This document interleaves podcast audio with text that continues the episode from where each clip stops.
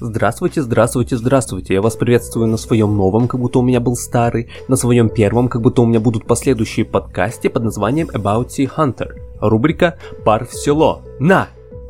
Итак, матч Атлетико Мадрид Барселона. Сразу же после матча Лиги Чемпионов с Бенфикой.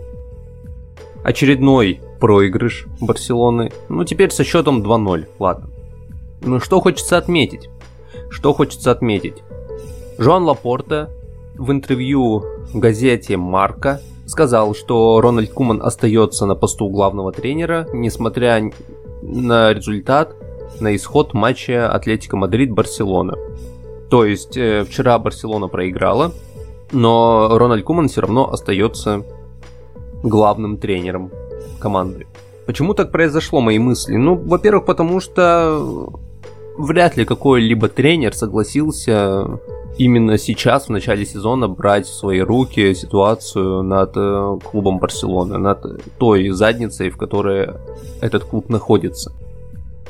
Рональд Куман, э, его, с одной стороны, тоже очень жалко, потому что он взял эту команду, взял свою, наверное, э, с исторической точки зрения любимую команду, одну из своих главных команд в своей карьере футбольной, в самый кризисный момент – и сейчас он э, принимает все удары на себя. Удары со стороны фанатов, удары со стороны журналистов, всю критику, всю горечь ситуации.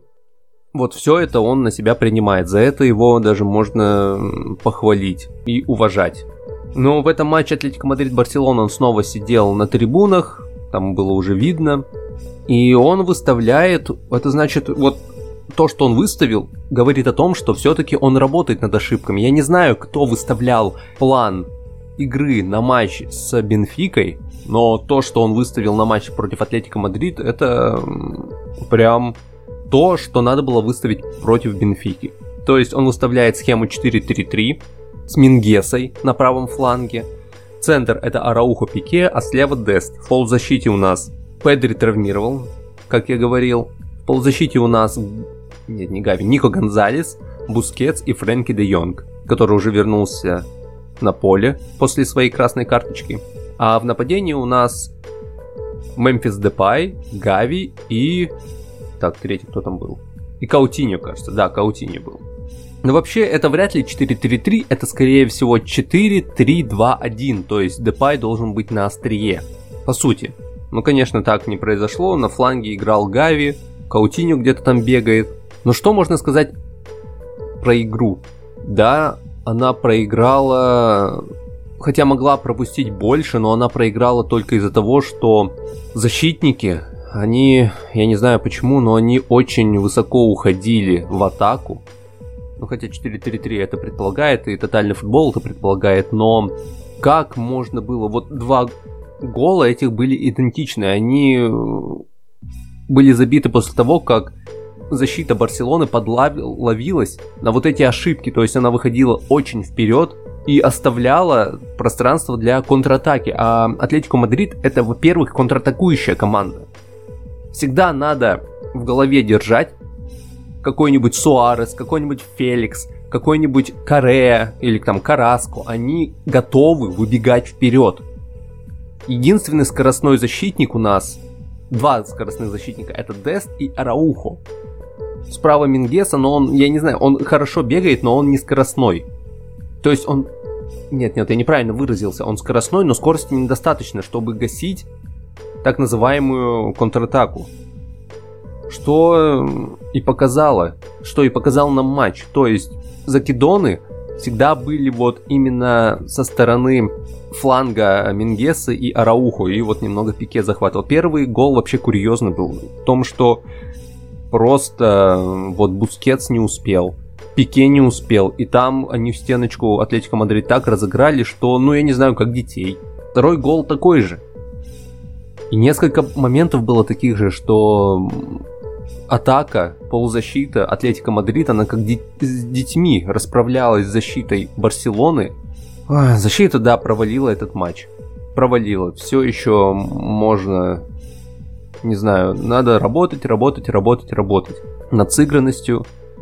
Но то, что это очередной, наверное, прокол тренера, когда он не дает установку, как-то, я не знаю, всегда быть наготове перед контратакой соперника. Ну, Атлетика, она выставляет снова 5 защитников. 5 защитников, то есть она садится в глухой автобус и с нынешней атакой. Прошлой атакой Барселоны это было сложно как-то пробить эту защиту. Но все-таки нынешняя Барселона, вот во вчерашнем матче было несколько моментов таких, что можно было, да, забивать. Вот Каутиньо, когда Гави, умничка, выдал на него такой, ну, там не стопроцентный, но ты должен это забивать, и он бьет в облако. Каутиньо провалил этот матч полностью, полностью провалил, как я и ранее говорил, и он не сыграется. Он просто не подходит. Вот эти все лишние танцы вокруг мяча, какие-то повороты, зачем они нужны? Просто зачем они нужны? Это второй Гризман. Вот Гризман тоже на поле потом замен вышел, ничего вообще не сделал. Тоже какие-то лишние-лишние движения. Ну вот, Каутиню меняют. На кого его поменяли-то? Так я уже не помню, ладно. Но его меняют. Кажется, Люк де Йонг, да, выходит. Люк де Йонг в старт не выпустили, это тоже, мне кажется, вот работа над ошибками Кумана, но как только он вышел в старт, Минус одна позиция у Барселоны, это сразу минус. Он не участвовал ни в одной атаке, он тормоз всех атак. И вот этот снова полоса полузащиты и атаки, ну это просто, ну, каша-малаша. Ничего не сыграно, никто ни с кем не сыгран, никто не знает, что делать вообще. Как будто на тренировке атака вообще не нарабатывается. То есть вот эти все комбинации, связки. Раньше вот хорошая связка была это с Альбой и Месси, когда они Альба выбегает по флангу и дает вот назад немножко, где Месси один подбегает и забивает мяч. Сейчас же даже такой связки нету. Дест, он хорошо играет на левом фланге на самом деле, но второй гол, вот да, тоже он оставил, просто оставил человека одного. Там, кажется, два в одного выбегали, атакующие, Атлетика Мадрид. Ну, Куман остается, не знаю, ситуация исправится или нет. Сейчас международный перерыв. Он на пользу клубу точно не пойдет, потому что игроки и так не сыграны, а за ну, две недели, кажется, они еще больше забудут, как друг с другом играть. Но может быть Де Йонг и Депай будут как-то разыгрывать связки, тренировать их. Испанцы, может, между собой смогут что-то такое. Но в клубе, в клубе, да, бардак. В клубе бардак, Куман остается скорее всего, до конца сезона остается. Ну, посмотрим, вот последняя... Куман вот вроде бы он делает все правильно. В плане... Ну вот он в этом матче сделал правильно. Он выставил 4-3-3. Не выставляет Люга де Йонга, выставляет Мингесу. Сежу Роберто потом вышел, который тоже полностью провалил этот матч. Даже в полузащите. Как и на правом фланге защиты, так и в полузащите он провалил этот матч. И он зачем-то потом в конце концовки матча вместо Деста выпускает Лангле. Это просто, я не знаю, замена ради замены, что ли? Зачем нужен Лангле защитник? Причем не очень защитник. Для чего? Для удержания счета? Ты и так летишь 2-0. Зачем тебе атаку убивать еще сильнее, ее как-то пришибать? Ну вот, Барселона теряет 3 очка. Конечно, был шанс на третье место перепрыгнуть, но нет. Нет, нет. Я боюсь предполагать, насколько долго этот кризис затянется. Возможно, на год, возможно, на два года, на три года. Это неизвестно, но игроки есть. Талантливые игроки в полузащите, в защите. Пике, Бускетс, я, я вот каждый эпизод буду повторять. Их надо сажать на лавку уже. Бускетса, Альбу, Пике уже потихонечку надо сажать, потому что скорости, скорости им не позволяют тупо конкурировать с соперниками. Там Бускетс несколько раз пытался выиграть забег у соперника и как-то очень-очень страшно, очень сложно он это делал. Конечно, он как на опыте подставлял спину и тем самым на нем фолили. Но каждый раз-то это не будет, его как несколько раз как столб можно будет обижать. Забил Луис Суарес, но это уже не, получается, не не новость. Показал жест с телефоном, потом после этого в интервью он говорит, нет, нет, этот э, жест не был направлен в сторону Кумана. Ну, конечно, мы знаем, мы знаем, чью сторону он был направлен. Но сейчас что, только ожидать заявления президента? Какие планы у нынешнего клуба? Что они думают делать? Как они думают делать? Барселона погряз... погрязла в грязи. Причем по пояс. Ну не по пояс, уже по горло. И скоро захлебнется в ней.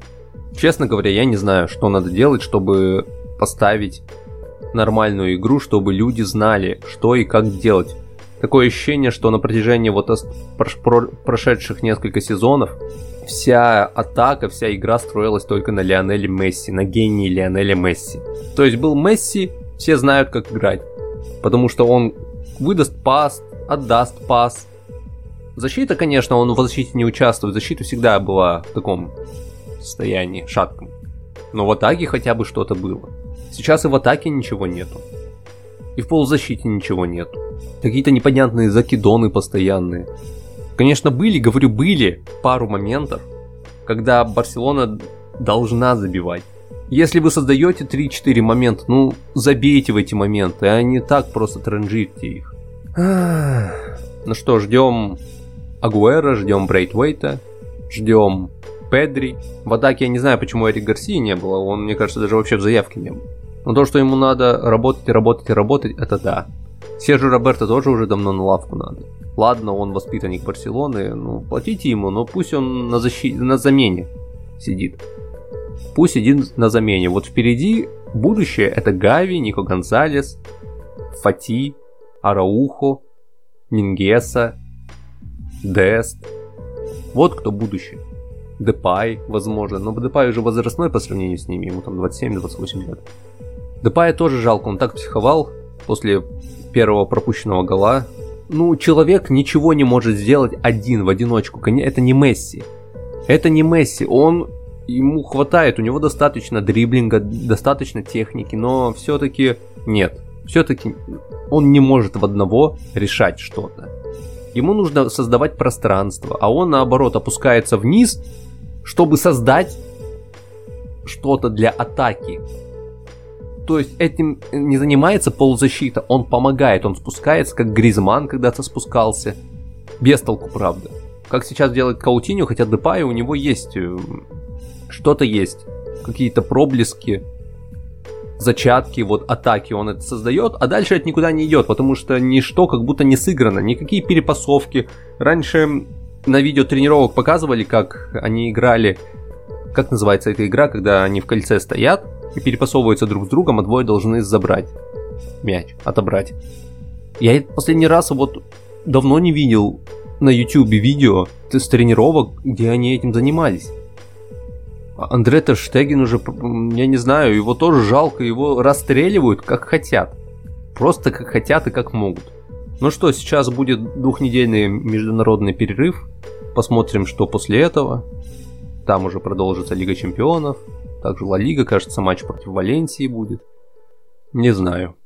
С такими перерывами, конечно, игру ставить очень сложно. Может быть, хотя бы к концу года, к концу сезона что-то наладится. Или людей вообще летом не выпускать на отдых и целое лето тренироваться, тренироваться, тренироваться. Хотя этим летом что будет? Нет, этим летом ничего не будет, кажется.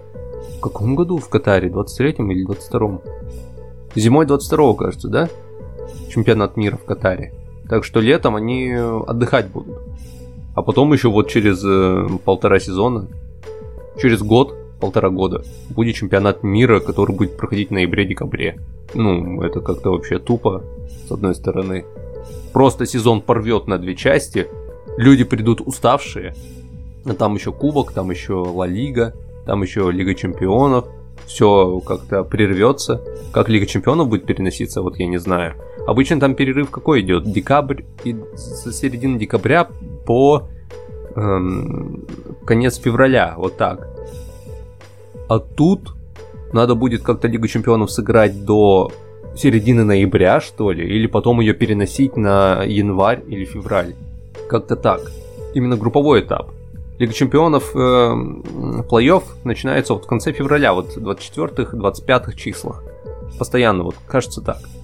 В этом сезоне такое ощущение, что Барселоне не светит ни Ла Лига, ни Кубок Испании, ну, про Лигу Чемпионов я вообще молчу. Если даже в групповом этапе Барселона выйдет вдруг в плей-офф, то не факт, что она по результатам сезона именно в испанской лиге, она войдет в тройку претендентов выхода на ЛЧ, вот эти три места, она, вот тройку она войдет или не войдет. Может она даже там на четвертом месте будет и выйдет э, в Лигу Европы. Ну и будет весело, конечно, но, как и говорил, э, много кто проходил через Лигу Европы. Снова будет антирекорд, что Барселона первый раз в жизни вышла в Лигу Европы, если не первый раз в жизни, то за последние 20-25 лет она выходит в Лигу Европы. Она не на лидирующих позициях в своем чемпионате. Ну, перспективы такие. Такие себе. Ну ничего, страшного. Все к лучшему, все к лучшему. Повторяюсь, может быть мы сейчас очевидцы зарождения какой-то новой легендарной команды с запасом на 10 лет потому что игроки молодые, игроки заточены именно под игру с Барселоной, в Барселоне. Надо избавляться от шлака лишнего. И надо зарабатывать деньги. Как-то искать новых спонсоров.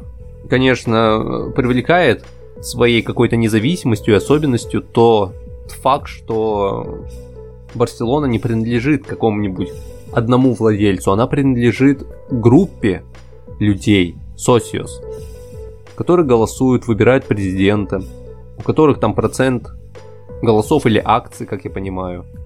И это не сторонние люди, это именно члены клуба. Но может быть, если вообще не удастся ничего разрулить, то клуб могут продать какому-нибудь шейху тому же, или миллиардеру, магнату, какой-нибудь компании, как Манчестер Юнайтед, Манчестер Сити, ПСЖ. И тогда Барселона станет мешком, но я даже надеюсь, что в том случае, я очень сильно на это надеюсь, что Барселона будет тратить деньги с умом, а не просто скупать всех нужных, ненужных за баснословные деньги, что было с э, Дембеле, что было с Каутиньо, что было с Гризманом, но это просто провал. Это просто провал. Это провал эм, скаутов, которые подбирают игроков, провал президента, потому что он заключает вот какие-то неимоверно глупые контракты с постоянными, постоянными какими-то выплатами за каждый там проведенный количество матчей. За 10 матчей 10 лямов, за 20 матчей 20 лямов. Ну что это? Ну это бред. Сейчас хоть начали хорошие, ну не хорошие, адекватные контракты заключать, что еще с опцией перекупа что с опцией последующей продажи в Барселоне там какой-то процент идет. Вот так надо работать. А не заключать на 100 лет контракт с, вот, с условным Дембеле, который только что вот в прошлом сезоне как-то блеснул, его покупать за 100 лямов на 100 лет и платить ему по 13 лямов, по 12 лямов, без учета бонусов. Ну вот, просто...